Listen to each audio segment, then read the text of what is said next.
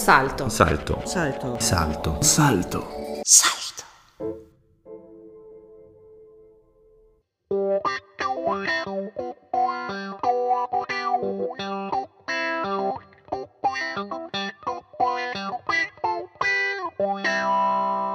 Freunde im Edelweiß. Notizen aus der Provinz von Arthur Oberhofer und Christoph Franceschini.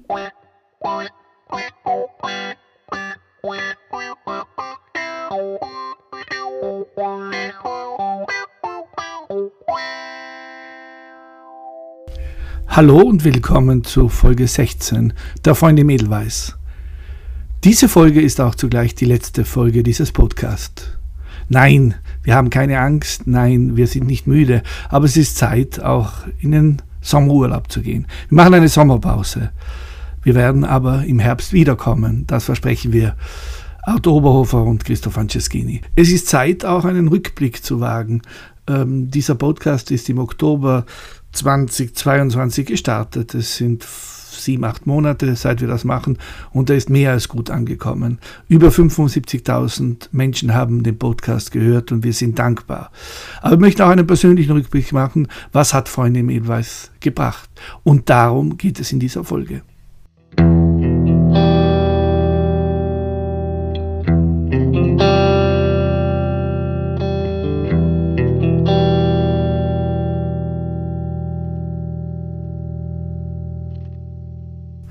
Arthur, wenn wir ganz zurückblenden und das Ganze nochmal Revue passieren lassen, äh, wie hast du das Ganze erlebt? Es war eine spannende Zeit, äh, es war aber auch eine schwierige Zeit. Spannend insofern, mir war zwar bewusst, dass wir mit diesem Buch viel Staub aufwirbeln würden, aber ich habe nicht damit gerechnet, dass, äh, dass dass es solche Konsequenzen äh, gibt, die es dann gegeben hat. Ich habe praktisch die ganze Dynamik völlig unterschätzt, weil wir sind es oder wir waren es in Südtirol ja gewohnt, dass du äh, Sachen enthüllst und am Ende passiert überhaupt nichts. In diesem Fall, im Fall Freund im Edelweiß, denke ich, ist sehr viel passiert. Man muss sich nur vor Augen halten. Thomas Wiedmann, der über diesen Skandal gestolpert ist, der war in meinen Augen einer der mächtigsten Politiker der letzten zwei Jahrzehnte in Südtirol. Mit ihm würde ich sagen, ist einer der wichtigsten äh, und auch einflussreichsten Männer Südtirols über den Skandal gestolpert es ist interessant, dass eigentlich Thomas Wieland immer noch im Gespräch ist, vor allem jetzt bei den Landtagswahlen und dass der Saatskandal auch noch im Gespräch ist. Und vor allem äh, beeindruckt es, wie man versucht, die Sachen zu relativieren. Nicht? Also es das heißt jetzt, äh, er sagt, er hätte mit dem Saatskandal nichts zu tun. Das haben wir zum Beispiel nie geschrieben. Äh, er hat aber sehr wohl natürlich mit dieser Bewegung zu tun, die versucht haben, ähm, Landeshauptmann Arno Kompatscher zu schwächen und die Landesregierung nach eigenem Gutdünken in eine Richtung zu lenken. Und jetzt tut man so, wie wenn er äh, nichts zu tun hätte, weil es nur ein, um einen Satz gegangen wäre. Es geht doch um viel mehr. Mhm. Ja, äh, äh, Thomas Wittmann ist sicherlich einer der intelligentesten Politiker und einer der genialsten Netzwerke in, in der Südtiroler Politik. Ansonsten hätte er sich auch nicht so lange an der Macht gehalten. Ich denke, wichtig war es, unabhängig von dem, was auf politischer Ebene passiert ist, dass die Menschen in Südtirol jetzt das Gefühl, aber auch die Gewissheit haben, dass es Medien in diesem Land gibt, die den Mächtigen auf die Finger schauen. Und ich glaube, wir indirekt oder auch unbewusst erfüllen da auch ein bisschen jene Aufgabe, die die Oppositionsparteien in Südtirol in den letzten Jahren meiner Meinung nach etwas vernachlässigt haben. Die haben so viel äh, in eigener Sache zu tun gehabt, sodass sie vergessen haben, der SVP auf die Finger zu schauen. Denn wenn man sich angesehen hat, es war ja eine kafkaeske Situation. Die ganze Opposition hat Thomas Wiedmann applaudiert, als er zurücktreten musste. Und allein schon von daher, da, da muss in Südtirol etwas schieflaufen, wenn einer der mächtigsten SVP-Politiker gehen muss und die ganze hm, die, die Opposition äh, trauert diesem nach wie eine Witwe, dann läuft etwas falsch in diesem Land.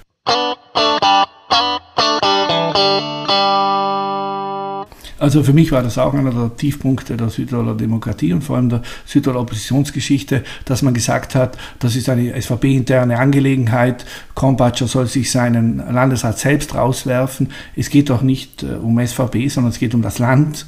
Und ich glaube, hier hätte die Opposition einen, wirklich mehr als nur einen Punktesieg landen können. Wenn sie einen Misstrauensantrag gegen Thomas Biedmann eingebracht hätte, dann wäre es die Opposition gewesen, die einen Landesrat abgewählt hat. So hat man zugeschaut und eigentlich, äh, ja, wie gesagt, wie du gesagt hast, Biedmann applaudiert. Mhm.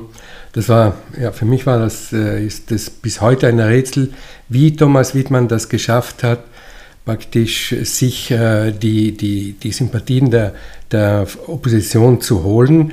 Ich denke aber auch, es war auch eine Portion Feigheit dabei. Niemand wollte sich weiter weit aus dem Fenster lehnen. Und das ist eine der großen Krankheiten in Südtirol, dass die Leute keine Courage haben, dass, sie, dass es wenige Leute gibt, die Zivilcourage haben und die auch den Mut haben, gegen die Macht zu gehen. Sicher ist es viel einfacher, Oppositionspolitik zu machen, wenn man sich arrangiert mit den Mächtigen. Aber die Bevölkerung hat das durchschaut und deswegen glaube ich, hat nicht nur die SVP bei den nächsten Wahlen ein Problem, sondern auch die Opposition, weil die Menschen gemerkt haben, dass die viele Oppositionspolitiker nicht für das Gemeinwohl arbeiten, sondern nur in eigener Sache. Und das könnte vielen Oppositionsparteien auch auf den Kopf fallen. Diese ihre Nichttätigkeit, diese, weil ich glaube, die Opposition hätte ja die Aufgabe, eigentlich hätte hätten nicht wir das Buch Freunde im Edelweiß schreiben dürfen, sondern die Opposition hätte viel früher schon die Reißleine ziehen müssen. Die Opposition hat ja viel mehr Möglichkeiten als wir Journalisten, um den Mächtigen auf die Finger zu schauen, aber teils aus Bequemlichkeit, teils auch, glaube ich, aus politischer Opportunität hat, wollte sich da niemand die Finger verbrennen.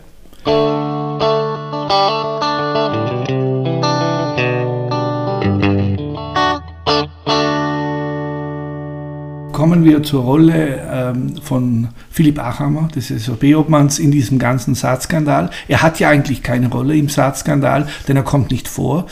Er hat aber sehr wohl eine Rolle in der Nichtaufarbeitung dieses Skandals innerhalb der SVP. Hm. Eine nicht gerade rühmliche Rolle. Ja, und ich glaube, Philipp Achammer ist mit ein Grund, warum wir bei den nächsten Wahlen äh, erleben werden, dass viele Menschen nicht mehr zu den Urnen gehen. Philipp Achammer ist genau, genau jener Typ Politiker, den sich die Menschen nicht mehr wünschen. Er sagt viel, er redet viel, aber er sagt nichts und er spielt eine, äh, eine Rolle. Äh, man hat in, gerade im Freund im Edelweiß-Skandal hat man gemerkt, dass er praktisch, dass es eigentlich ihm nicht um die Partei geht, es geht allein, es geht ihm um sich selbst. Es geht um seine Karriere. Er weiß, wenn er nicht mehr Obmann ist, dann ist er ein Nobody. Und äh, er hat sich mit, äh, mit den Krallen an seinem Stuhl festgehalten, obwohl er eigentlich als erster hätte gehen müssen. Denn Philipp Achammer ist von uns frühzeitig informiert worden, dass wir dieses Buch schreiben. Er hat gewusst, dass dieses Buch kommt und anstatt intern aufzuräumen, hat er versucht, erstens die Sache auszusitzen und was ich noch viel schwerwiegender finde, er hat, man kann es so formulieren, er hat sogar eine Anzeige gegen uns mitgetragen. Das heißt, er wollte, er hat mit jenen Leuten gemeinsame Sache gemacht, die das Erscheinen des Buches verhindern wollten. Und das finde ich doppelt, äh, doppelt schäbig von ihm, weil er erstens informiert worden war, er hätte all die Zeit der Welt gehabt, die Probleme parteiintern zu lösen. Er hat das nicht getan. Und stattdessen hat er gegen uns eine Anzeige beim Garanten für die Privacy gemacht. Und äh, das wird sich noch herausstellen, dass das für ihn ein Schuss ins, ins eigene Knie war. Das große Problem war eigentlich, dass äh, äh, Philipp Achammer schon frühzeitig von äh, Karl Zeller, Daniel Alfreider und auch äh, Landeshauptmann Arno Kompatsch über die Abhörung informiert worden ist, parteiintern diskret. Er hat aber nichts getan und wie du mhm. sagst, er hat sich nicht äh, auf die Seite derjenigen gestellt, die Opfer einer möglichen Intrige geworden sind, sondern eigentlich die, die, die Akteure dieser Sache. Und ähm, sonst wäre weitaus weniger herausgekommen, wenn man das sozusagen hausintern in der Volkspartei gelöst hätte und frühzeitig äh, ähm, Konsequenzen gezogen hätte, dann wäre eigentlich für unser Buch wenig übrig geblieben. Nicht? Mhm. Mhm. Nein, ich glaube, man hat die ganze, die ganze Dimension der Geschichte unterschätzt und man hat die Menschen in Südtirol unterschätzt. Die Menschen in Südtirol sind viel mündiger geworden als noch vor 10, 20 Jahren. Die Menschen verstehen die politischen Spielchen und sie wollen, dass diese Spielchen auch aufgedeckt werden. Und das begründet, glaube ich, den Erfolg unseres Buches.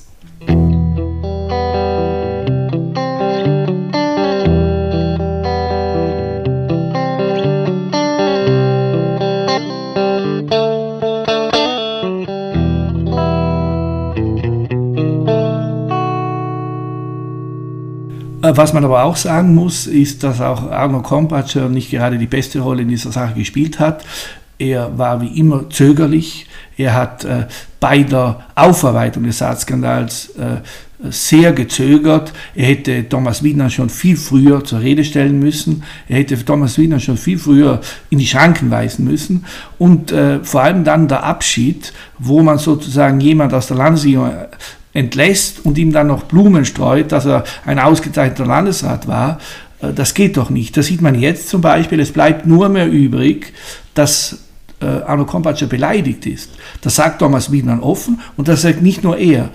Eine Kandidatur von Thomas Wiedmann wird nur verhindert, weil Kompatscher beleidigt ist. Und das hat sich Arno Kompatscher zum Teil oder zu einem großen selbst zuzuschreiben, weil er äh, Wiedmann noch gelobt hat, oder? Mhm. Ich vertrete seit jeher die These, dass Arno Kompatscher erst die Konsequenzen gezogen und Thomas Wiedmann entlassen hat, nachdem Peter Filzmeier auf Reich Südtirol äh, gesagt hat, äh, dass, äh, dass Arno Kompatscher, wenn er nichts tut, ein schwacher Landeshauptmann ist. Ich glaube, da hat Filzmeier den Landeshauptmann in seiner Ehre gepackt und die Art und Weise, wie er Thomas Wiedmann verabschiedet hat, da merkt man halt, dass ein Thomas Wiedmann ein ganz anderes Kaliber ist, politisch, marketingtechnisch, wie Arno Kompatscher. Denn wie kann man jemanden in die Wüste schicken, wie du gesagt hast, immer Rosen streuen und dann sagen, ich vertraue nicht. Entweder hat man in einen Menschen Vertrauen oder man hat es nicht.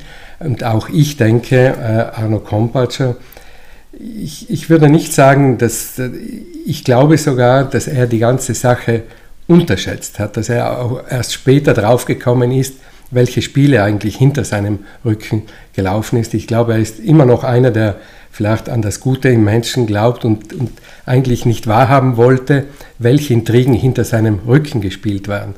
Und dann die Art und Weise, wie er äh, Wiedmann in die Wüste geschickt hat, das war politisch in, äh, sicher dilettantisch.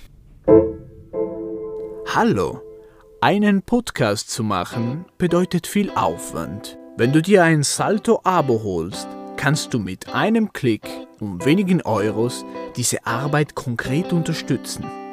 Denk daran. Kritiker sagen immer wieder und auch Betroffene selbst haben zu mir gesagt, ja, das ist eine miese Art, äh, was würde, was würde passieren, wenn wir deine Telefongespräche veröffentlichen würden.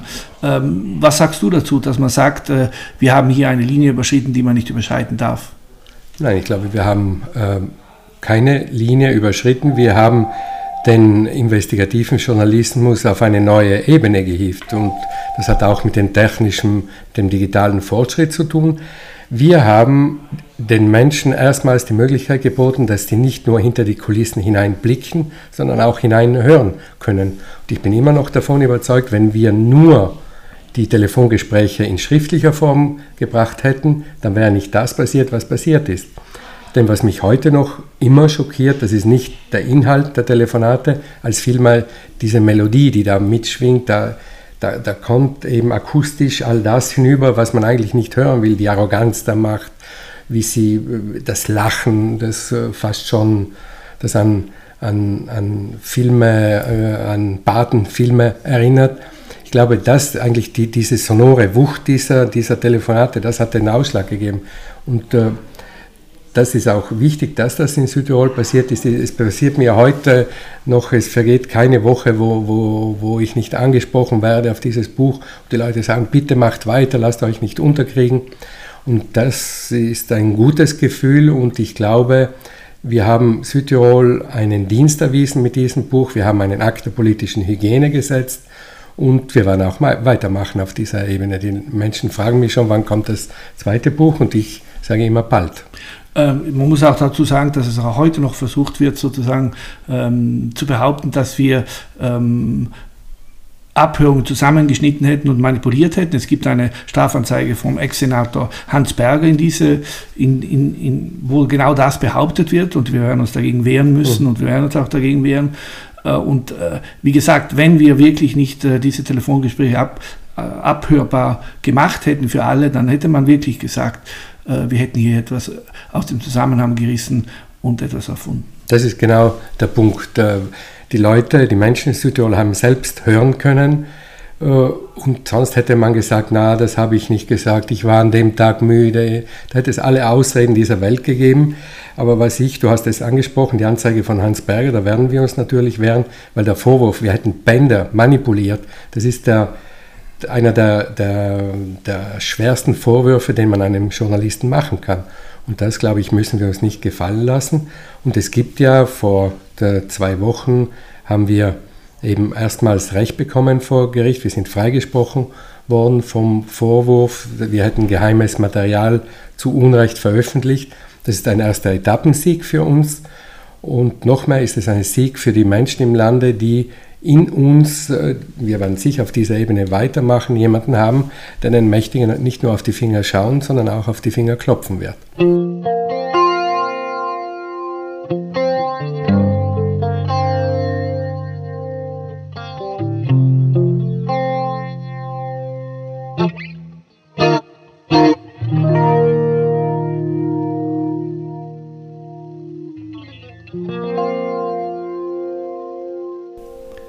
Eine Sache, die ich nie vergessen werde, ist, äh, wie gesagt, diese Gerichtsverhandlung, dieser Freispruch. Mhm. Denn was die Öffentlichkeit nicht weiß, dass im äh, Hintergrund bereits äh, einer der renommiertesten Bozner Strafverteidiger saß, Marco Mayer, in Vertretung von Meinhard Turmwalder und im, im Zuschauerraum äh, die Tageszeitung Dolomiten anwesend war, die keinen Wort natürlich am nächsten Tag geschrieben hat, denn man hat erwartet, dass wir verurteilt werden.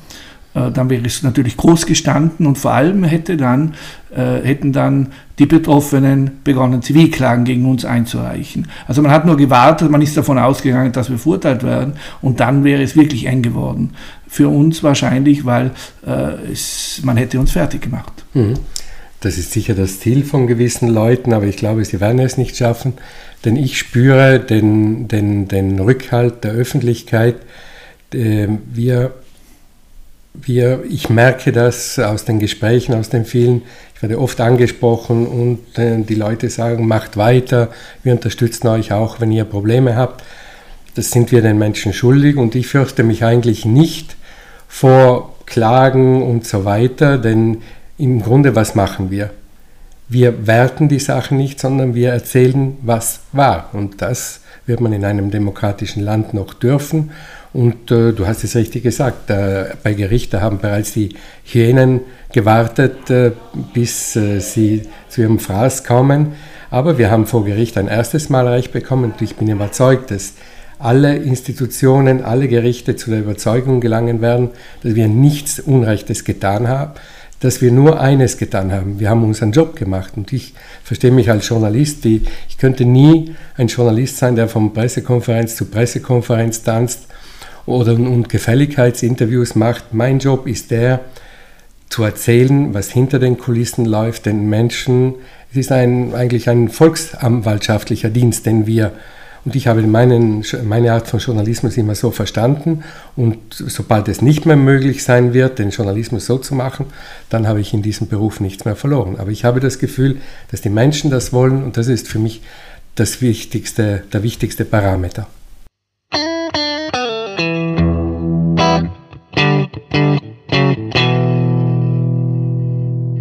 Schauen wir zum Abschluss dieses Podcasts kurz in die Zukunft. Äh, wir werden nicht äh, aufgeben, wir werden nicht stillhalten. Ähm, wir werden wieder etwas Neues machen. Wir haben ein neues Projekt, ein spannendes Projekt. Und äh, ich glaube, so viel kann man verraten, war das erste ein politischer Krimi. Dann haben wir diesmal einen Krimi, der nicht nur politisch ist, sondern auch ins, äh, ein Wirtschaftskrimi ist.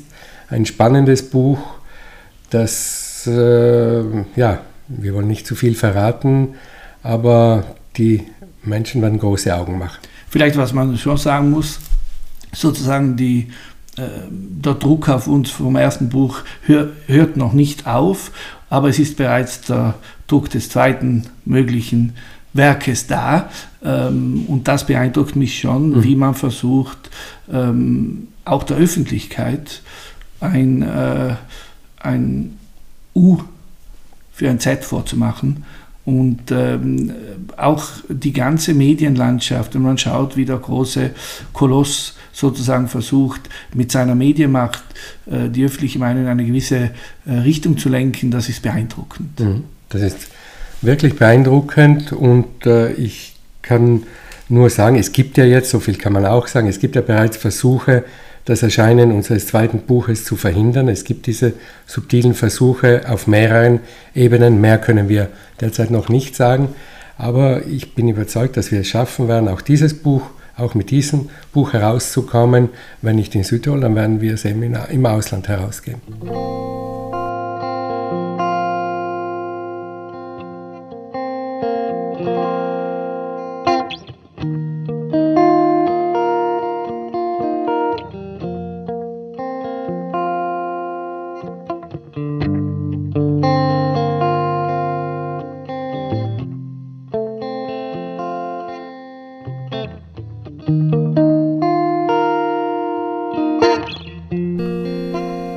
Arthur, ähm, zum Abschluss, hat sich ausgezahlt?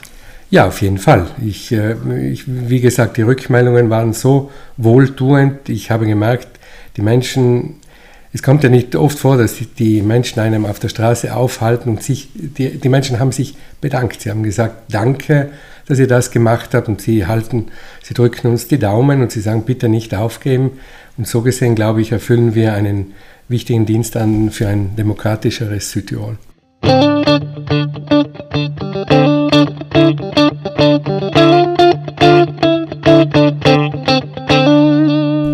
Das war die 16. und letzte Folge des Podcasts Freunde Mädelweiß. Es war ein Erfolg, wirklich. Über 75.000 Menschen haben sich diesen Podcast angehört in den letzten sieben, acht Monaten. Wir müssen uns bei Ihnen allen bedanken, die Sie immer dabei waren, jede zwei Wochen.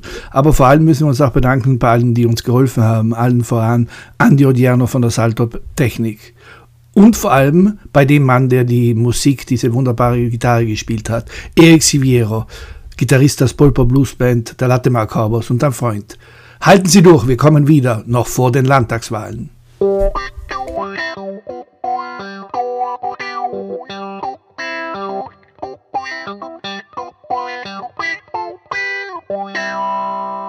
Freunde im Edelweiß. Notizen aus der Provinz von Arthur Oberhofer und Christoph Franceschini.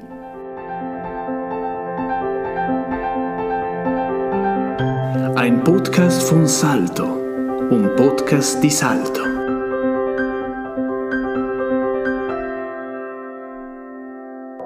Salto. Salto. Salto. Salto. Salto.